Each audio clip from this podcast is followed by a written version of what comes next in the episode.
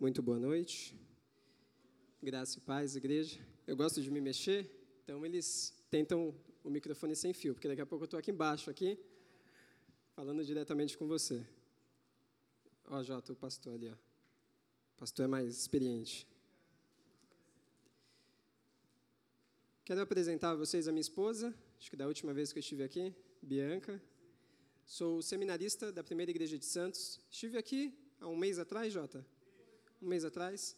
E até brinquei com o Jota, né? É possível que eu não volte depois da mensagem, mas estamos aqui novamente. Falamos um pouco sobre perdão. Então, nessa noite, eu quero convidá-lo a abrir a sua Bíblia, no texto que foi lido inicialmente aqui na liturgia. Segunda carta do apóstolo Paulo à igreja de Corinto. No capítulo 4, nós vamos ler os mesmos versos, do 7 ao verso de número 12. Se você tem a sua Bíblia, seja ela impressa ou digital, a maioria dos jovens e adolescentes, eu peço que você continue com a sua Bíblia aberta. Nós vamos fazer uma exposição de cada um destes versículos, para que de uma maneira bem clara ele possa ser aplicado na sua vida. Segunda carta do apóstolo Paulo, à igreja de Coríntios, capítulo 4, leitura a partir do versículo de número 7. Diz assim a palavra do Senhor: Temos, porém, este tesouro em vasos de barro, para que a excelência do poder seja de Deus e não de nós. Em tudo somos atribulados, porém não angustiados, perplexos, porém não desanimados, perseguidos, porém não desamparados, abatidos, porém não destruídos, levando sempre no corpo o morrer de Jesus, para que também a sua vida se manifeste em nosso corpo. Porque nós que vivemos somos sempre entregues à morte por causa de Jesus para que também a vida de Jesus se manifeste em nossa carne mortal, de modo que em nós opera a morte, mas em vós a vida. Quero convidá-lo a baixar a sua cabeça. Fazemos mais uma oração. Senhor, a tua palavra foi lida e a tua palavra que nesta noite será exposta, e nós reconhecemos que o Senhor está sentado no teu alto e sublime trono é o Senhor que governa todas as coisas, independente daquilo que achamos, independente daquilo que imaginamos, o Senhor governa todas as coisas. Todas as circunstâncias não fogem do teu controle, muito pelo contrário, o Senhor está ativamente reinando debaixo do senhorio do Senhor Jesus Cristo. E que por meio do teu Espírito Santo, nesta noite, os corações possam ser confrontados, realinhados, reanimados e principalmente encorajados e motivados, independente das dificuldades, independente dos confrontos que nós temos, ó Deus, nos nossos lares, que o Senhor possa nos encorajar a continuar prosseguindo, ó Deus, em meio às adversidades. Nós te pedimos isso no nome do Senhor Jesus Cristo. Amém. Há alguns elementos deste texto que você precisa saber para que você tenha uma compreensão mais clara dele. O primeiro elemento que está permeado nesse texto é o, é o sentido de coragem.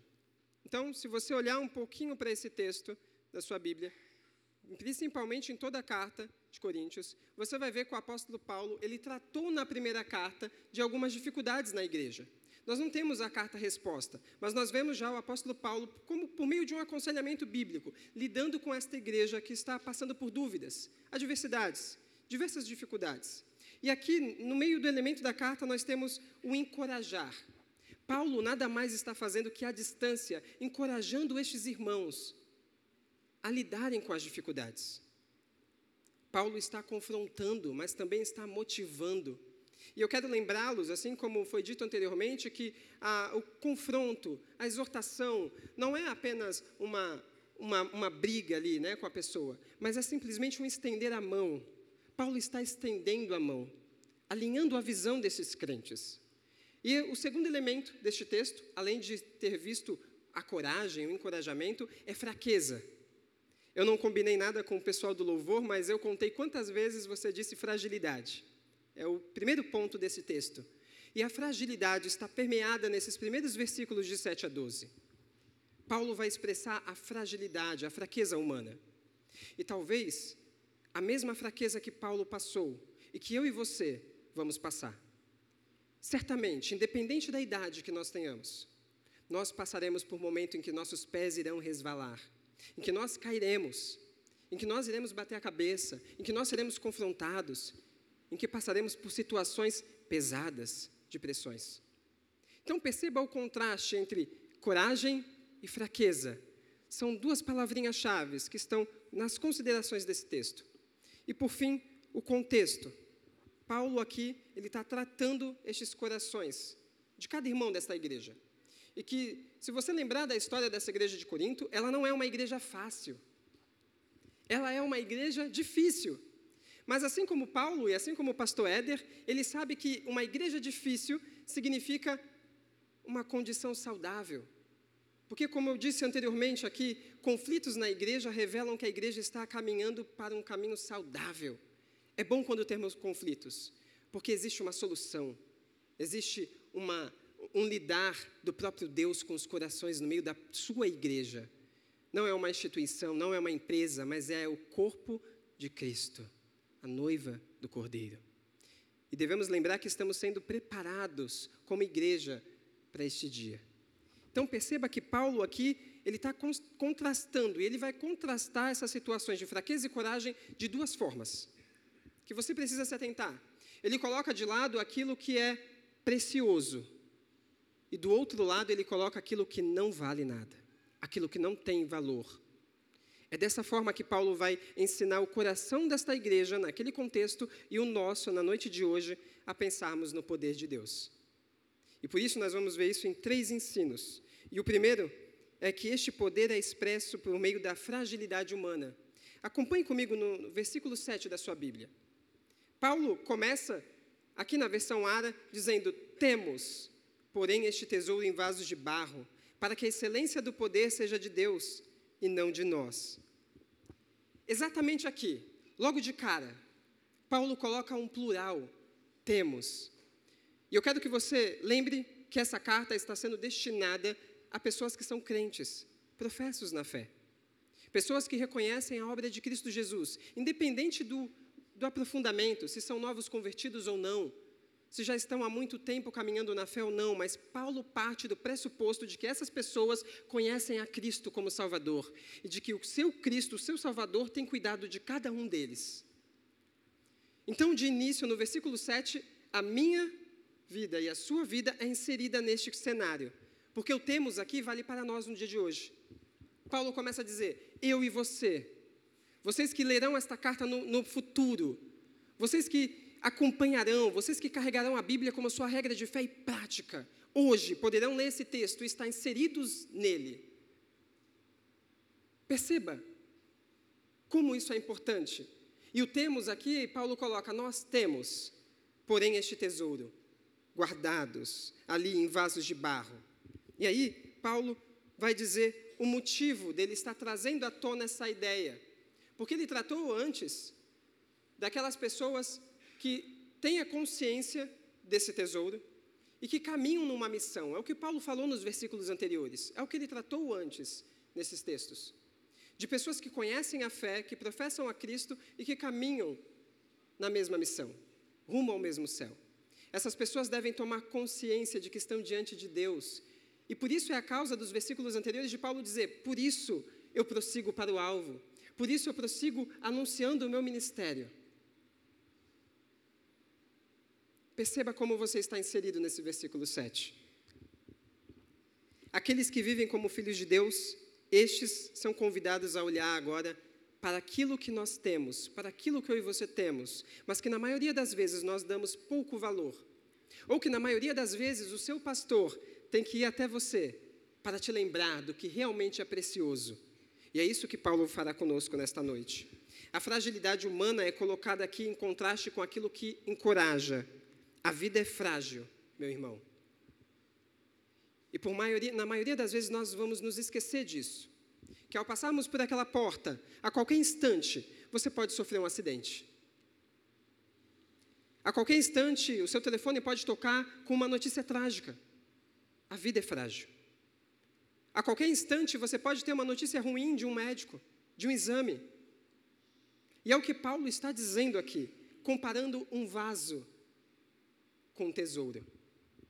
Eu quero que você perceba por que Paulo traz a ideia de vaso naquela época.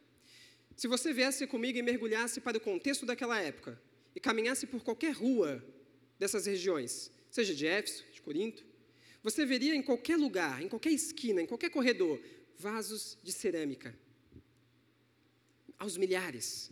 E o custo dele era muito acessível, quase centavos. Não tinha valor algum. E Paulo coloca o contraste do vaso com o tesouro. Algo de inestimável valor. E aí, a pergunta que o texto nos faz, duas perguntas. O que é esse tesouro? E que você deve se perguntar.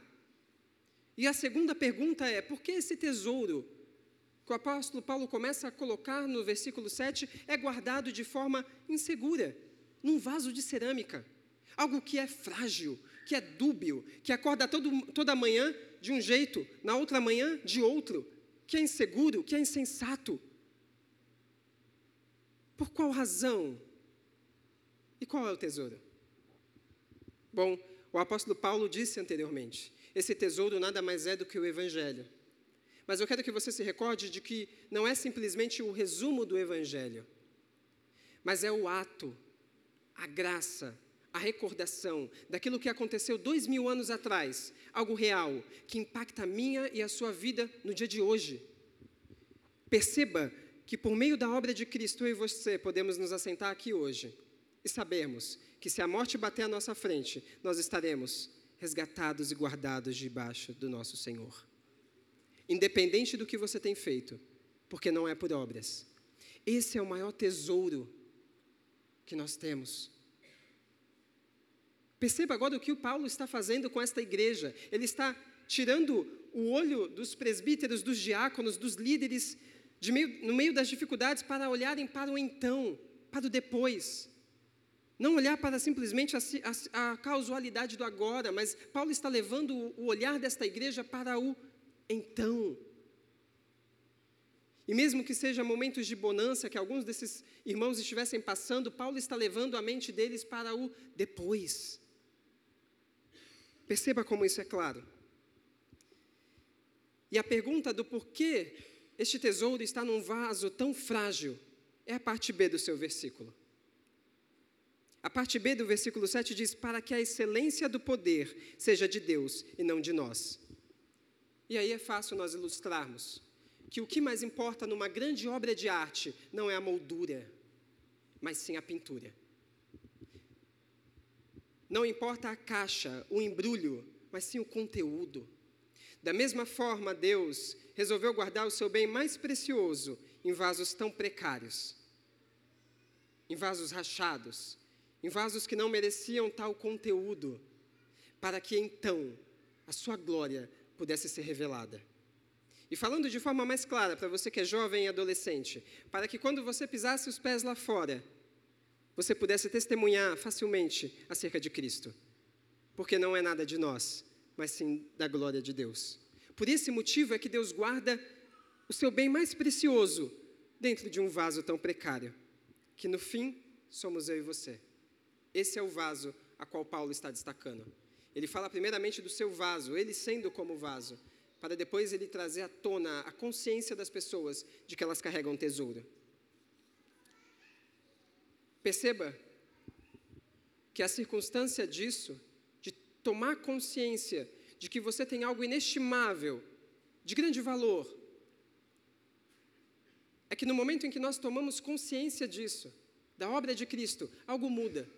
E não é algo sobrenatural. Não é que Deus vai rasgar os céus e fazer as coisas mudarem, serem transformadas. Não. Eu quero te lembrar que diariamente, minuto após minuto, segundo após segundo, Deus está convertendo os seus pensamentos, as suas ações, as suas palavras, diariamente. E é desta forma que esse tesouro inestimável, este poder, se revela na nossa fragilidade. Afinal de contas, como eu e você, como pecadores, poderemos levar outros no caminho da cruz, se não demonstramos isso quando falhamos, se não demonstramos isso quando o dia ruim nos alcança? Essa é a nossa diferença entre o ímpio e o cristão. Porque o ímpio, quando o dia mal alcança a sua vida, ele tem uma forma de agir. Mas eu e você, quando o dia ruim bate às nossas portas, nós devemos nos comportar de uma outra forma. Que simplesmente revelará um bom testemunho para aquele que anda sem esperança lá fora. Seja em Vicente de Carvalho, seja em toda a extensão do Guarujá. Perceba a importância de tomar consciência e a forma como Paulo está expressando isso, entre a fragilidade e algo de grande valor. Por ser um vaso fraco, ele ressaltará ainda mais o tesouro. Ou seja, perceba que é muito fácil você olhar para Paulo e pensar: esse cara, quando eu bato a, os olhos sobre a Bíblia, esse cara passou por muita coisa. Ou ele era um super-homem, ou ele tinha grandes poderes.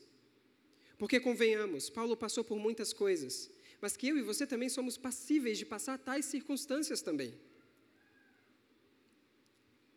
E a questão que sustentava Paulo é que ele não temia a fragilidade. Ele não temia as circunstâncias adversas, porque simplesmente ele guardava aquilo que ele tinha de mais precioso, o tesouro. E o impacto, o resultado disso, do seu versículo 7 que você tem aí, com a sua Bíblia aberta, é que quando Paulo guardava o seu bem mais precioso, ele sabia que Deus guardaria o vaso mais frágil. Isso é o que tem acontecido nos nossos dias. Nós nos esquecemos de guardar o que tem mais valor para nós. E nos preocupamos com a fragilidade da vida, com as circunstâncias adversas, com o problema. E nos esquecemos do bem mais valioso, e nós começamos a inverter as coisas. Começamos a dar prioridade invertida nas coisas. O trabalho se tornou mais importante do que o próprio lar, do que a própria igreja. O outro, o tempo com o outro, passou a ser minimizado, em detrimento de outras coisas que não são essenciais. Perceba como Paulo está conduzindo o coração desta igreja, apenas no versículo 7. O que Paulo está dizendo é: tomem consciência daquilo que vocês já têm, daquilo que nós já temos, para que então o temor, o medo, a ansiedade, a preocupação não tenham poder algum sobre vós, porque Cristo guardará o vaso mais frágil que somos nós. Algumas aplicações, meus irmãos, nós não somos independentes, porque independência gera morte. Isso é o que nos lembra Adão e Eva no jardim. Pois sabemos que ser autônomos trará a morte, e decidir a vida por nós mesmos trará sérias consequências. Todas as decisões que você toma na sua vida como cristão, sejam elas pequenas ou grandes, até mesmo da compra de um imóvel ou da decisão de se mudar ou não, se elas não são postas diante do Senhor, ah, meu irmão, nós estamos vivendo como ímpios, como incrédulos, na presença de um Deus que é vivo e eterno. Não podemos nos esquecer daquilo que temos de maior valor. Não podemos nos esquecer, pois quando eu e você nos esquecemos, nós revelamos ainda mais a nossa fragilidade diante da vida. Os nossos pensamentos, as nossas palavras e ações revelarão ainda mais o nosso coração deturpado pelo pecado, pelo erro. O cristão é aquela pessoa, e eu devo lembrar isso, que é alguém capacitado, o cristão não é aquela pessoa que simplesmente nunca mais falhará, nunca mais errará. Não. Mas o cristão é aquele que tem todo o potencial de simplesmente, quando falhar, quando fraquejar, quando sentir medo, preocupação, angústia, baterem à sua porta, ele pode recomeçar em Deus. Nós podemos, porque temos um tesouro. Outros lá fora ainda não podem, porque não conhecem esse tesouro. O vaso é, é frágil, porém o evangelho é poderoso. Esse é o contraste que Paulo faz. O vaso pode quebrar, porém o evangelho é eterno. O evangelho que eu e você carregamos e anunciamos, porque devemos anunciar. Perceba então que Paulo evidencia que você precisa ser consciente disso, que você não deve mais se esquecer do que é eterno, em detrimento das coisas que são passageiras, então, eu e você somos convidados a deixar o comodismo, tudo aquilo que nos tem relutado impedido de sermos melhores filhos, melhores maridos, melhores esposas. Servir com coração sincero na obra do Senhor. Não esperando nada em troca ou retribuições, porque nós já sabemos com consciência própria que Cristo já fez o além. O vaso nada é diante do Evangelho. Nada somos quando comparados à glória de Deus. Só assim encontramos satisfação plena. Por isso, o versículo 7, o poder de Deus expressa em nós a fragilidade humana. Agora, o segundo ponto desse, desse texto, o segundo ensino, este poder é visível na vida do cristão diante das adversidades. Versículos 8 e 9 da sua Bíblia. Se você parar para olhar de relance, verá que Paulo agora começa a contrastar a sua própria situação, a sua própria experiência de vida, nos versos 8 e 9. E você tem que perceber algo de muito importante, como ele faz isso. Porque aqui, nesse exato momento, Paulo vai abrir os nossos olhos para a nossa realidade. Porque é muito fácil Paulo apenas expressar que no versículo 7 você é um vaso frágil e que você tem um tesouro. Mas Paulo precisa explicar como eu devo reagir então às dificuldades da vida. Como eu devo sair por aquela porta interagir com as dificuldades que ainda me aguardam na minha casa, no meu lar. Como eu ainda devo enfrentar a ansiedade que me bate, a preocupação, as tentações da vida. Como? E Paulo traz a realidade desse texto para as nossas vidas hoje. Perceba no versículo de número 8 que ele começa: Em tudo somos atribulados, porém não angustiados. Paulo ele vai começar um contraste, uma diferenciação profunda agora. E perceba o que ele faz.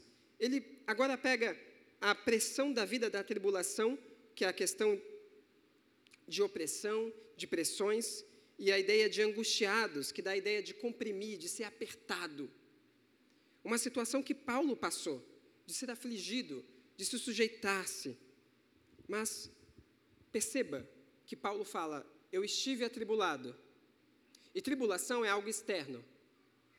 Tribulação é uma situação a qual você está e que o ambiente externo, talvez do seu trabalho, te deixe com pressão, te traga preocupação, uma notícia de um familiar seu, o medo de uma nova pandemia, medos que te cercam e que estão na vida de todo ser humano, demonstrando a fragilidade humana.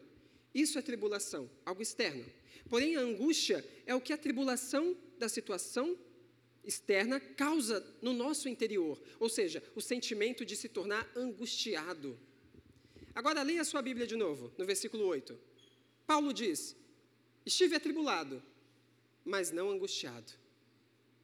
Como é possível, meus irmãos, passar por uma situação num ambiente desagradável, talvez por meio de terceiros que nos afrontam, que nos perseguem, e mesmo assim não deixar o nosso coração se angustiar? Isso parece fantasioso, não é mesmo? Será que Paulo é humano? Porque é muito difícil eu me colocar em uma situação em que eu fique totalmente em opressão, mesmo eu tendo as ferramentas do aconselhamento bíblico, mesmo eu sendo seminarista, e eu não deixar o meu coração ser levado pela angústia, pela amargura, pela frustração, pelas falsas expectativas.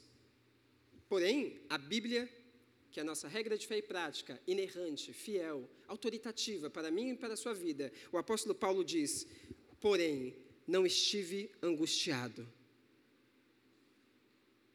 Há alguma coisa de errado com o texto ou há alguma coisa de errado com os nossos corações. Perceba, porque essa ideia vai percorrer todos os demais textos que Paulo vai dizer. Então, como é que Paulo não se deixou levar por essa situação externa? Por qual razão Paulo não fica angustiado? Como que ele lidou na prática? Como Paulo pôde e eu quero que você entenda isso, porque Paulo não está aqui simplesmente contando: olha, minha vida foi pacífica. Não. Fui afligido, fui perseguido, fui chamado de impostor, estive preso, fui sentenciado diversas vezes, estive sozinho perante um tribunal, passei por naufrágios, fui picado por cobras, fui assolados, pressões de todos os lados. Como este homem não ficou angustiado? Como não ficar desesperado? E perceba que Paulo continua dizendo, mas no, no, final do verso 8, perplexos, mas não desanimados. E aqui o perplexo é sentido de dúvida. É quando você é pego de surpresa por uma notícia e que você tem que dar uma resposta rápida, você tem que agir rápido. Minha casa está pegando fogo, preciso correr imediatamente com balde para chamar o bombeiro. É nesse sentido a ideia que ele diz de perplexidade. Paulo esteve perplexo, mas em nenhum momento desanimado. Como que se dá isso? Porque é o que ele coloca aqui no texto: perplexo, porém não desanimados. Está no plural porque não é somente o contraste do apóstolo Paulo, mas de todo aquele que anuncia e carrega este tesouro consigo. Note agora no verso 9: perseguidos, mas não desamparados. A palavra aqui dá a ideia de uma perseguição de caça. É como se Paulo estivesse sendo caçado, enquanto ele conseguisse visualizar os seus perseguidores, apontando a flecha na sua direção. Perceba isso. Mas em que nenhum momento ele houve desamparo. E a ideia de desamparo aqui é simplesmente aquela ideia que eu e você temos no nosso coração. Sabe quando as coisas estão muito difíceis? Quando a coisa aperta muito para o meu lado, eu penso em escapes, em fugas, que nem diz o salmista no salmo. Ah, quem me dera eu tivesse asas para percorrer o mais distante dos problemas e se me pousar no meio do deserto. Só que o salmista é lembrado que até ali a presença de Deus está. Muitas das vezes eu e você, em situações assim, de perplexidade, de desespero, nós recorremos a mecanismo de fuga. E isso é natural do nosso coração. Nós queremos fugir, nós somos tentados a abandonar o trabalho, abandonar a situação, não querer lidar com o conflito, com a situação. Quando o problema bate à nossa porta, por falhas de comunicação, por falta de diálogo, nós não queremos dar o primeiro passo. Nós não queremos ir até o outro, renunciar, pedir perdão.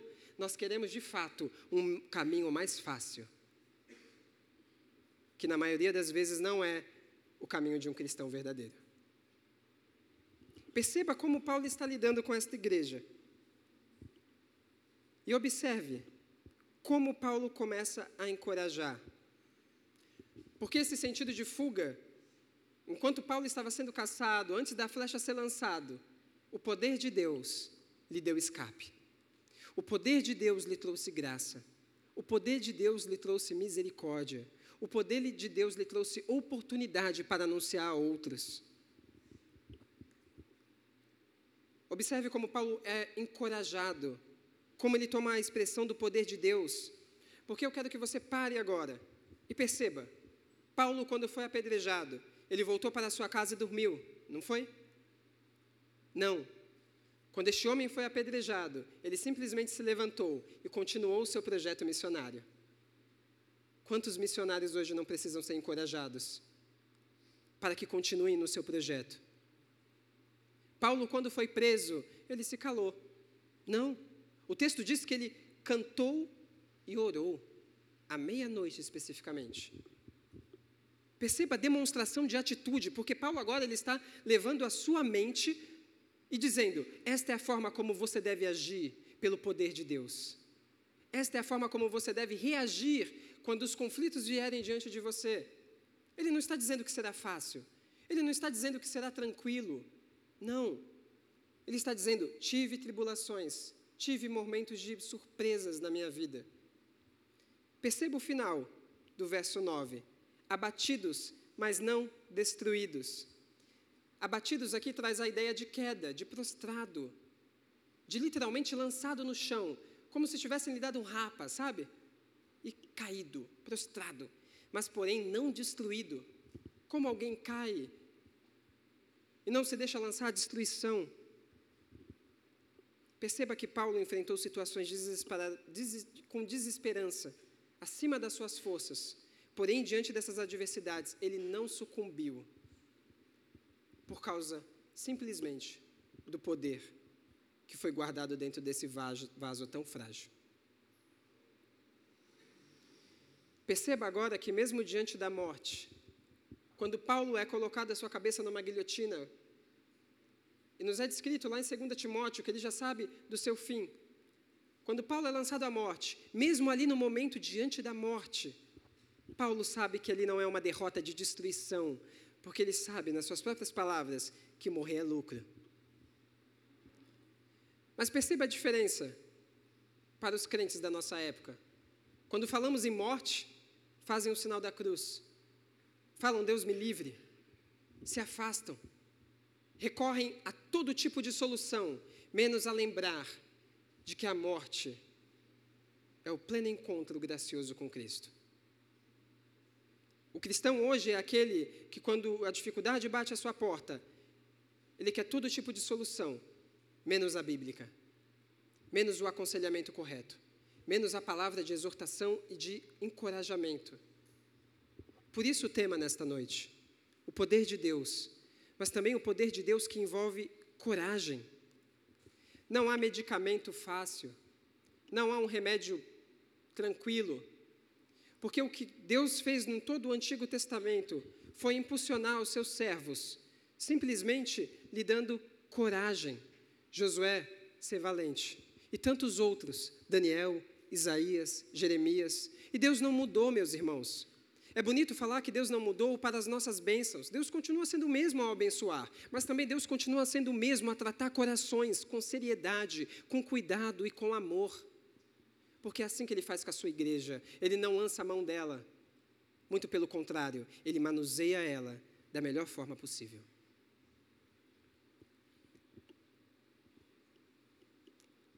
Se você está à procura de uma religião que o deixe confortável, definitivamente, eu não lhe aconselharia o cristianismo, de nenhuma forma. E, meus irmãos, a pergunta que fica de aplicação deste primeiro ponto é como você tem se comportado? Como você tem se comportado quando o conflito chega no lar? Quando, como você tem se comportado quando o conflito alcança o seu trabalho?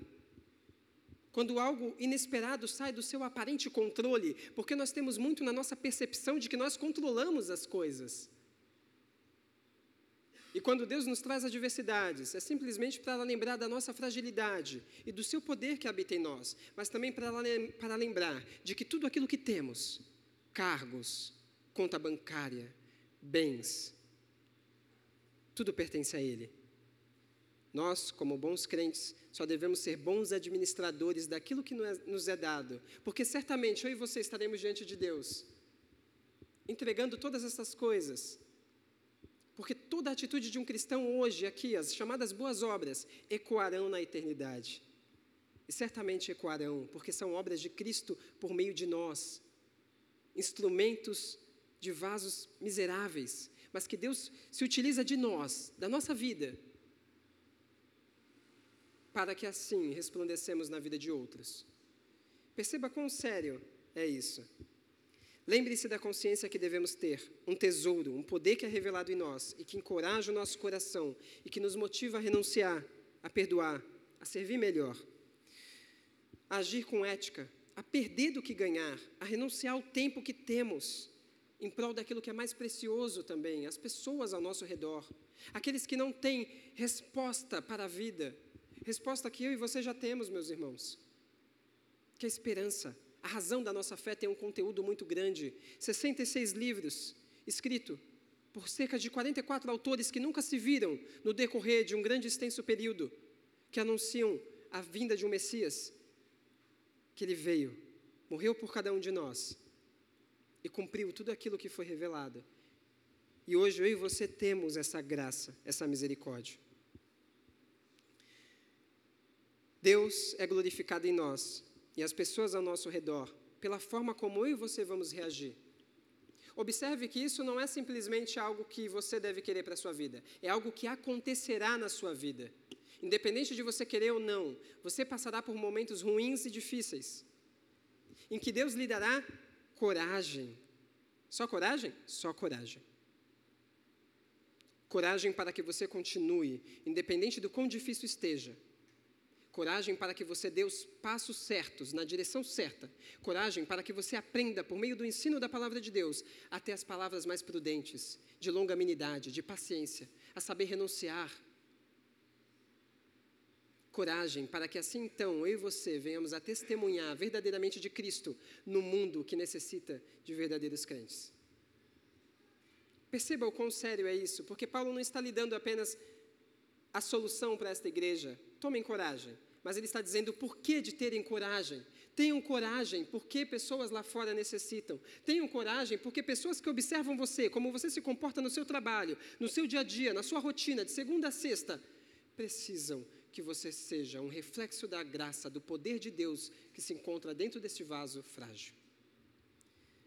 Por isso, o poder de Deus, este poder expresso por meio da fragilidade humana, versículo 7, Este poder é visível na vida do cristão diante das adversidades. 8 e 9. E por fim, versículos 10 e 12 da sua Bíblia. Este poder levará os filhos de Deus da morte para a vida. E está aqui uma palavrinha que muitos não gostam: morte. Mas além da morte espiritual que nós tanto ouvimos e tanto estudamos na escola bíblica dominical, tanto ouvimos o pastor domingo a domingo nos recordar, nós também devemos ser lembrados do nosso destino final, porque é no destino final que nos motivará. Eu quero que você perceba isso. Porque quando o pastor de vocês senta com você, quando você está com uma dificuldade, ou quando você vê uma pessoa em dificuldade, você, na maioria das vezes, não vai ter a resposta para o conflito dessa pessoa. A perda de um ente querido. Só se você já tiver passado pela mesma coisa. Perder todos os bens e a falência, você não vai ter a resposta como cristão. Mas eu quero que você lembre-se disso, mesmo sendo jovem, mesmo sendo adolescente, mesmo já estando em idade madura, você tem toda a resposta de guiar esta pessoa para o além e dizer: o agora eu não tenho resposta, meu irmão. O agora realmente vai ser dolorido, vai ser pesaroso. Mas eu quero que você perceba para o então. O então será glorioso, majestoso, coragem.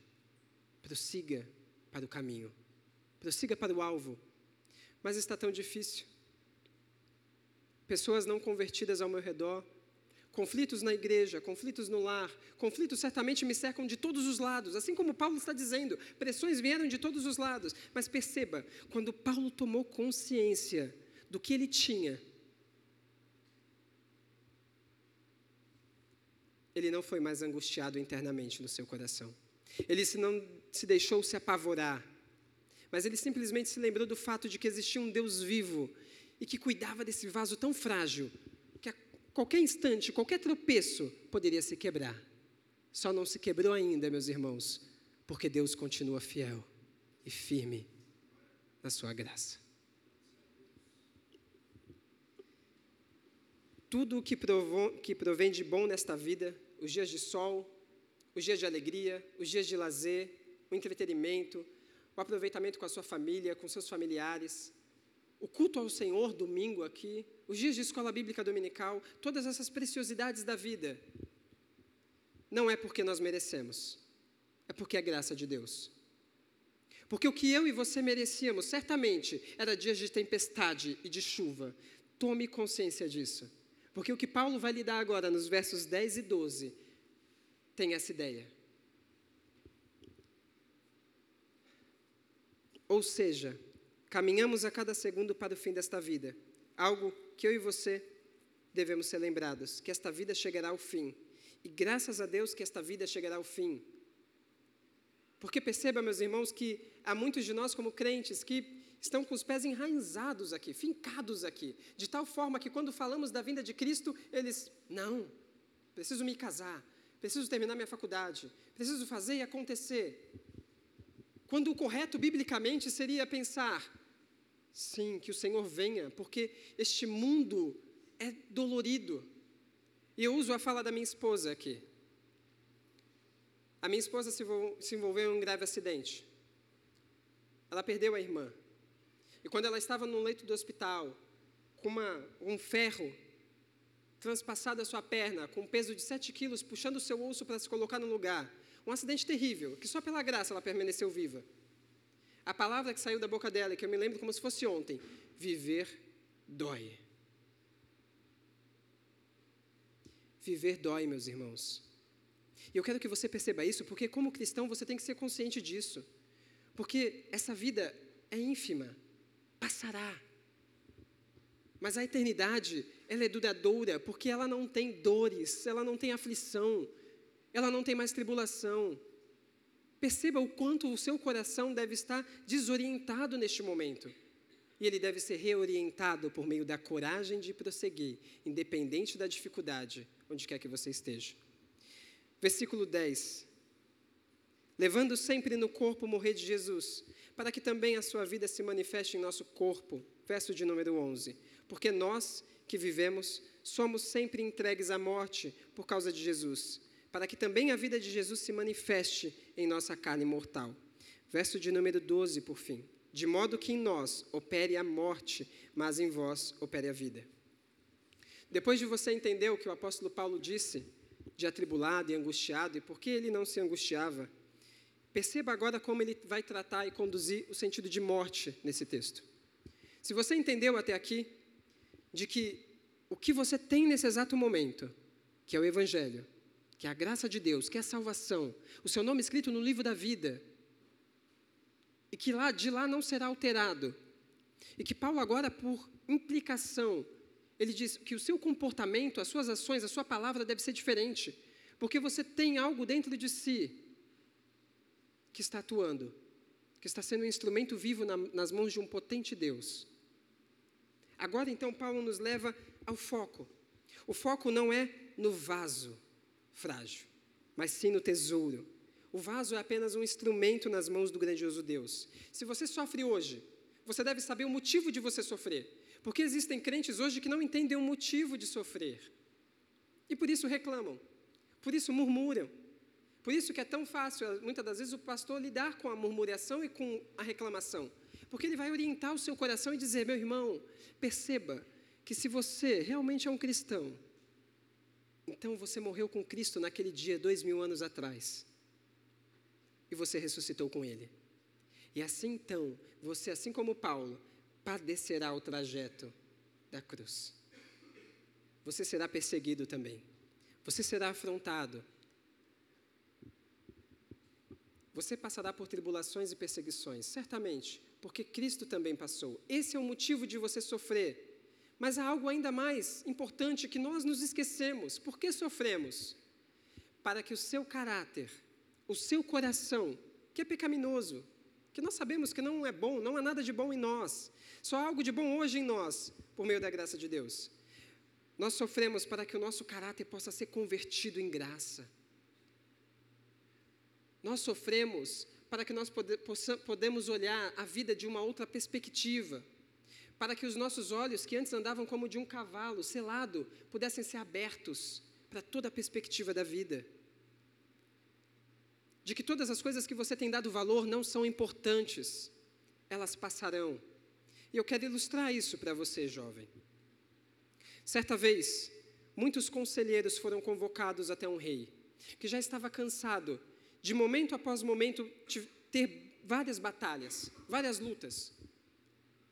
Então ele dizia no seu coração: Acabei de vencer tal batalha contra a cidade vizinha. Estou aqui em tranquilidade e paz nos meus banquetes. Passam-se alguns meses e me vem uma nova notícia de guerra. E vou eu com meus soldados para a guerra, onde há matança, onde há sangue, perco soldados, mas venço a luta. E retorno novamente para o banquete, para os festejos. E aí, novamente, vou para as batalhas. Então ele chama os seus conselheiros com seu coração aflito e diz: Eu preciso de algo que vocês me aconselhem, porque eu não consigo me manter feliz, eu não consigo me manter em paz, em tranquilidade. O meu coração se aquieta com esta vida, com tantos desafios, com tantas batalhas. Eu não consigo aproveitar os banquetes.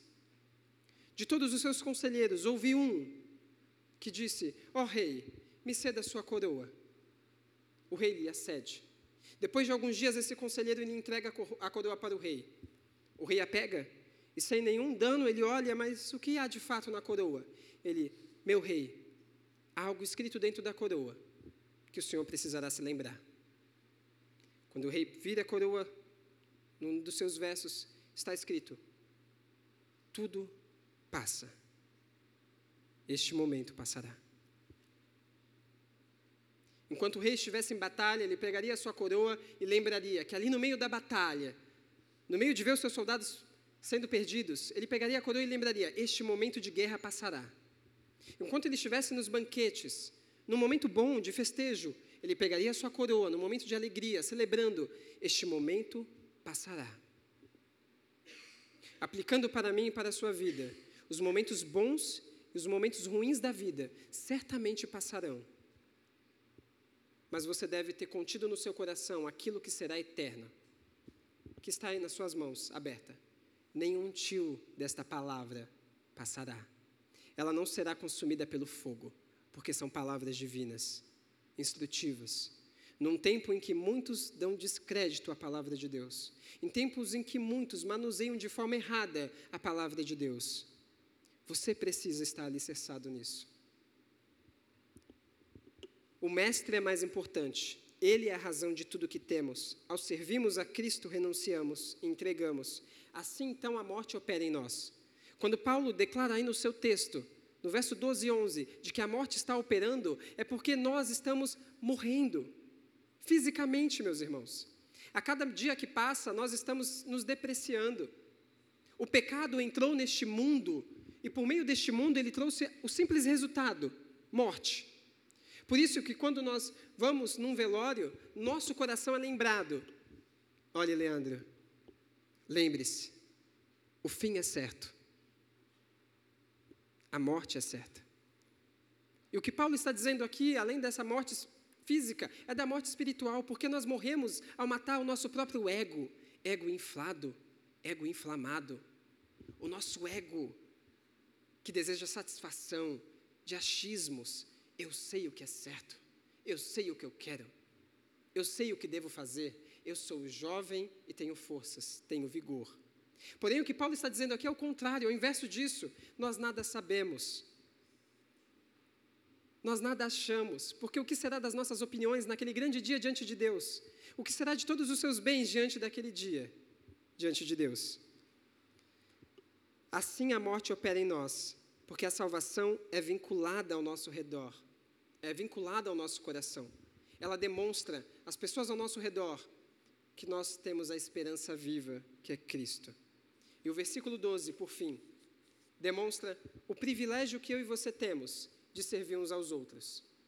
Depois de Paulo demonstrar e chamar esta igreja a ter consciência daquilo que eles têm recebido, que é o tesouro maior, e onde Deus guardou esse tesouro, que é em vasos frágeis.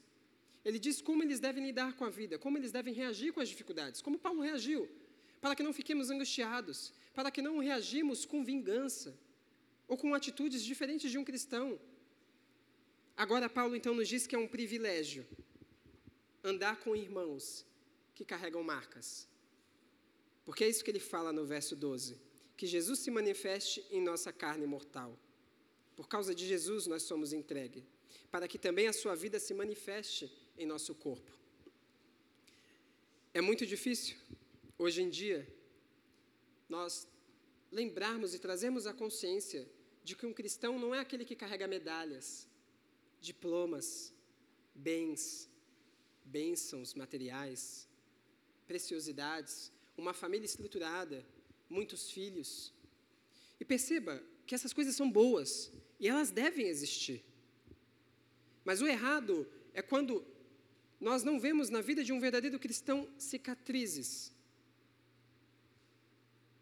Cicatrizes na sua vida, cicatrizes nas suas circunstâncias, dificuldades e desafios. É o que Paulo está dizendo aqui, que as pessoas podem ter viajado o mundo todo, podem ter muitos bens, muitas posses, podem ter famas, likes, podem ser influências, podem também desejar ser e acontecer.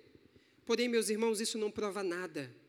Isso só mostra o quão distante está o seu coração. Mesmo essas coisas sendo boas. Para cada um de nós, elas são boas as, conde, as condecorações não demonstram que somos verdadeiros crentes. Cargos eclesiásticos, aquilo que fazemos dentro da igreja, como estamos, como nos sentimos, o que o meu sentimento diz ou não, não. São as escoriações, são as cicatrizes de guerra, o quanto Deus tem nos usado em benefício a outras. Isso certamente nos conduzirá à morte. Porque perceba que é muito fácil nós nos perdermos porque perceba o quão fácil é nos perdermos no contexto que existe hoje. Paulo, se abrisse para você o seu corpo físico, certamente você veria os açoites, conforme é, nos é relatado em Atos. Certamente você veria as marcas das pedras que o atingiram na cabeça, pronto para matá-lo. Só não morreu porque aquele vaso era sustentado pelo poder de Deus. Certamente você veria os vínculos das perseguições as lacunas no seu emocional também, fragilizado muitas das vezes por afronta. por ser chamado de diversos nomes, mas ele era consciente do fato de que ele carregava um grande tesouro e este tesouro o encorajava a permanecer de pé. Coragem, meus irmãos, coragem para que você renuncie os bens. Existe um filme do Rock Balboa, numa cena muito conhecida dos irmãos, em que Rock Balboa está ali parado com o seu pupilo e ele diz essa fatídica frase: Não importa o quanto você bate, mas sim o quanto aguenta apanhar e continuar, o quanto pode suportar e seguir em frente. De relance, essa frase impacta muitos na questão motivacional. Mas para um cristão, é exatamente isso, literário. Nós apanhamos, nós lidaremos com dificuldades, mas não é porque nós permanecemos de pé por nós mesmos, mas por causa do poder de Deus que habita em nós. Mesmo no ringue, mesmo numa luta insana, nós continuamos de pé. O nosso emocional, os nossos sentimentos, eles são submetidos à graça, à razão de Deus que nos orienta. O poder de Deus é que nos auxilia a suportar. Afinal, somos lembrados que houve um que passou da morte para a vida. E você deve perceber isso. Porque o que Paulo está ensinando nos versículos 7 a 12 nada mais é do que o fato daquele primeiro que teve coragem. E qual foi o primeiro homem que teve a maior coragem que nós podemos imaginar? Não foi Josué, não foi Sansão, não foi Daniel, não foi Isaías, não foi Jeremias, não seríamos nenhum de nós ou nenhum daqueles que, nas, que estão para nascer ainda. Mas foi um rei que teve coragem de sair do seu trono, do seu lugar de conforto, e vir num mundo cheio de dores, sofrer calor, frio, saber o que é ser traído, angustiado, aflito. E muito mais do que além caminhar por essa terra. E lembrem-se, viver dói viver dolorosamente, mas no seu fim, não ter a satisfação que eu e você buscamos ou nos enganamos, mas simplesmente padecer uma morte de cruz severa. E o além disso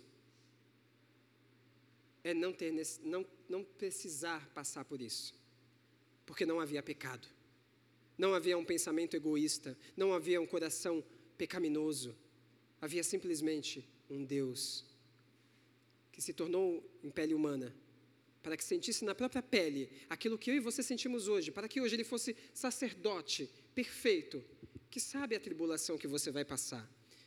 Ele teve coragem, e a mesma coragem é derramada em nós hoje. Por isso, faz todo sentido colocar a coragem como um ato de fé, porque a nossa fé não é cega, nossa fé não é uma fé bitolada, nossa fé não é uma fé de quatro paredes, nossa fé é uma fé intelectual é uma fé racional, é uma fé inteligente, com conteúdo bíblico. Você tem muito mais razão para dar da sua fé do que muitos outros têm para dar acerca do criacionismo, para dar acerca de qualquer coisa. Você conhece a realidade, sabe para onde nós vamos e para, para onde nós iremos. Você tem todas as respostas. Não se deixe angustiar. Só o fato de sermos lembrados nesta noite nos traz coragem. Por fim, o apóstolo Paulo em Gálatas 6,17. Quanto ao mais, ninguém me moleste, porque eu trago no corpo as marcas de Jesus, as cicatrizes, os acidentes da vida, o câncer, a enfermidade, o marido que não compreende, a esposa que não compreende, os conflitos no trabalho, as divisões, a desunião, nós levamos essas cicatrizes. Seja lá onde nós estivermos, nós levaremos elas conosco. Quais são as suas marcas?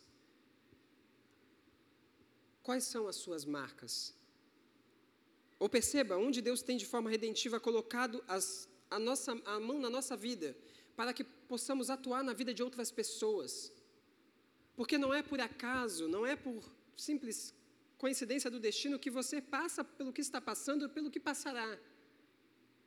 Por isso, coragem. Mas é que simplesmente as pessoas possam bater o olho na sua vida e dizer: tem algo de diferente nessa pessoa. Não é possível. Como ela pode lidar com a pandemia diferente? Como ela pode sorrir? Porque, assim como eu disse na palestra anterior, a alegria na vida do cristão é algo permanente. nós não estamos alegres, nós somos alegres. Porque Cristo nos faz sermos alegres.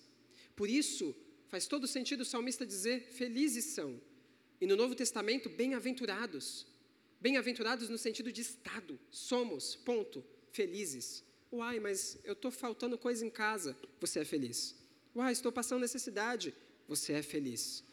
Compreenda isso que a felicidade é sustentada pelo tesouro que habita dentro de nós. Como Deus lida com as nossas expectativas sobre o outro. Como Deus nos ensina a confiar, a perdoar, a engajar. Como Deus está nos motivando nesta noite, meus irmãos. A sairmos por aquela porta a encorajar outros que devem estar na mesma situação, não simplesmente a apontar o dedo, não simplesmente a pisar ainda mais, porque isso nós temos de sobra. O que, nos, o que nós precisamos nos dias de hoje é encorajar uns aos outros, aqui, em unidade, como igreja. Quais são as suas marcas?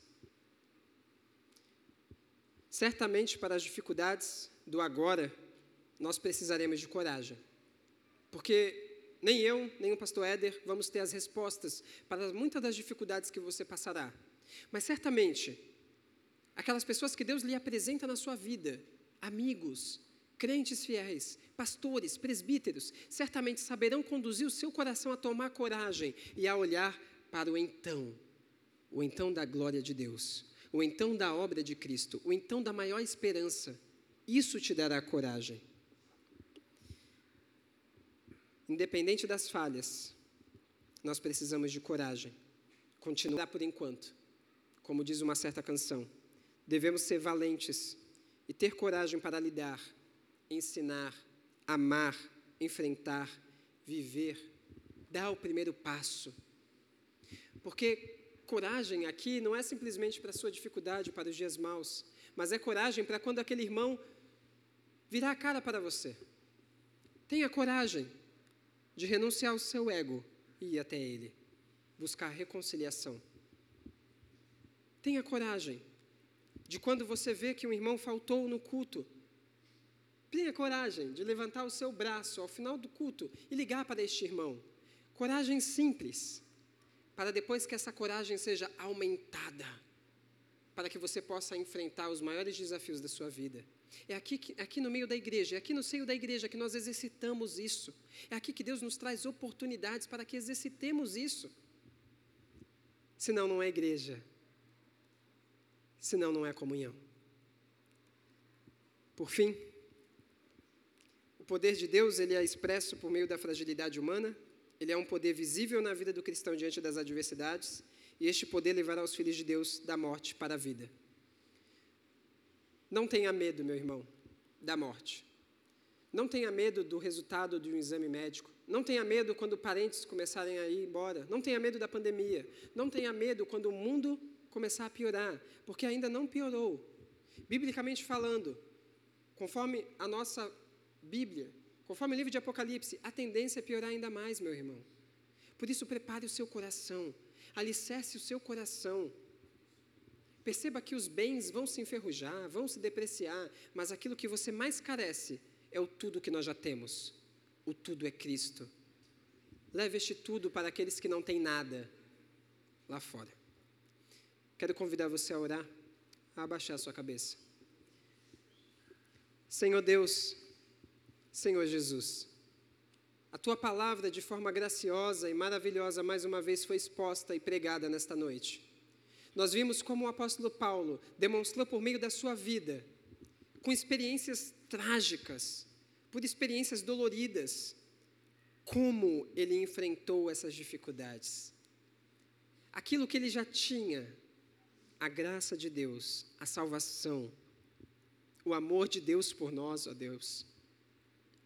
A tua obra feita na cruz há dois mil anos atrás e como ela implica hoje para cada um de nós, para que percebamos que a Bíblia que carregamos hoje, ela só está no nosso colo hoje, porque muitos precisaram morrer, derramaram sangue como mártires da fé, tomaram coragem coragem para enfrentar as bestas, as feras, coragem de serem perseguidos, coragem de no primeiro século abandonarem os seus parentes, os seus familiares, os seus empregos, para que no primeiro século da igreja cristã nós estivéssemos hoje com a Bíblia, com a tua palavra. Muitos foram martirizados, mas é por meio da coragem de muitos homens de fé, homens que enfrentaram, ó Deus, instituições, homens que deixaram seu medo de lado, independente da época, dos conflitos, jovens, adolescentes, famílias, que tomaram coragem e permaneceram firmes, ó Deus, confiando no tesouro mais precioso, mesmo diante de uma vida frágil. Que o Senhor nos dê essa mesma coragem nesta noite. Coragem para tomarmos as atitudes certas nos nossos relacionamentos coragem para que venhamos falar de maneira correta, com sabedoria, sabendo as implicações de tais palavras serem lançadas. Coragem para ter as atitudes corretas no trabalho, com o nosso irmão. Coragem para agirmos, ó Deus, em renunciar, em perder mesmo, porque o Senhor já se fez um grande perdedor por nós no nosso lugar. Coragem para vivermos como crentes coragem, ó Deus, para termos uma vida devocional, alicerçada no Senhor, para que de tal forma, ao sair por aquela porta, saiamos anunciando o Teu nome, em gestos, em palavras, em ações, porque é isso que um vaso faz. O propósito de um vaso é guardar, é transportar. E que estes vasos frágeis que estão aqui nesta noite possam guardar possam transportar a preciosidade deste, deste tesouro, a vida de outras pessoas ao seu redor, ao seu lar, ao seu trabalho. Coragem para caminharmos com fé. Em dias tenebrosos, o Senhor nos dá essa alegria de termos essa preciosa oportunidade. Amém. Que Deus o abençoe, meu irmão. Que Deus o conforte e que Deus garanta no seu coração de que o propósito de sermos vasos frágeis é de continuarmos transportando este precioso tesouro, é de continuarmos guardando esta maravilhosa graça e testemunho. Amém?